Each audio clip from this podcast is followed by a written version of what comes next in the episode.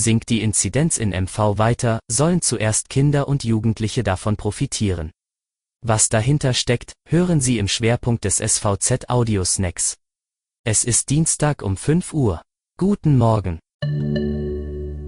Was sonst noch wichtig ist. Einen besonderen Gast beheimatet derzeit die Warnow in Rostock. Ein einzelner Delfin zeigt sich seit Mitte vergangener Woche regelmäßig an der Wasseroberfläche. Manchmal ist nur die Finne zu sehen, dann plötzlich das ganze Tier. Das in diesen Gefilden eher seltene Tier sorgte bereits für erstaunte und verwunderte Blicke bei einigen Anglern. Auf Nachfrage bestätigte die Wasserschutzpolizei inzwischen die Sichtung. Weil der Delfin offenbar flussaufwärts unterwegs ist, wird vermutet, dass er möglicherweise auf der Jagd nach Heringsschwärmen ist. Da zwischen dem Tümmler und einem Schweinswal eine optische Ähnlichkeit besteht, wurden die Fotos einem Experten vom Stralsunder Meereskundemuseum vorgelegt. Der bestätigte die Vermutung, das männliche Jungtier könnte sich von seiner Gruppe getrennt und verirrt haben. Ministerpräsidentin Manuela Schwesig hat Hoffnungen auf Lockerungen der Corona-Regeln für die Wirtschaft gedämpft. Beim heutigen Landes-Corona-Gipfel soll aber wichtigen Bereichen mehr Planungssicherheit gegeben werden. Das heißt nicht, dass wir alles sofort öffnen können.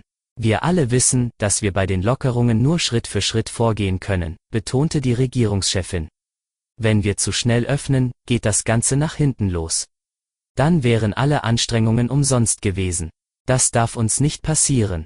Wir müssen jetzt konsequent bleiben, sagte Schwesig.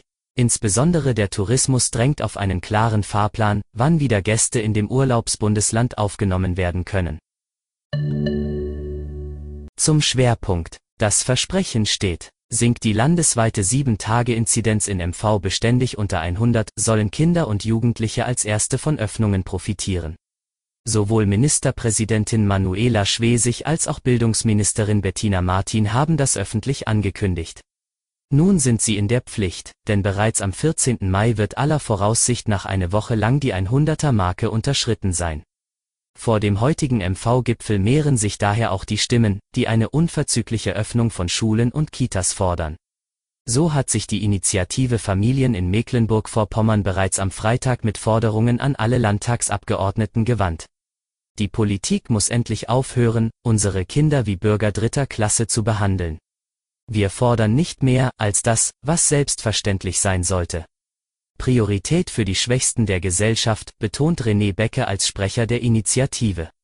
Dass das Land mit einer eigenen Notbremse, die deutlich früher als die des Bundes greift, Kindereinrichtungen und Schulen bis auf einen Notbetrieb geschlossen hätte, stehe dem selbsternannten Land zum Leben, alles andere als gut zu Gesicht.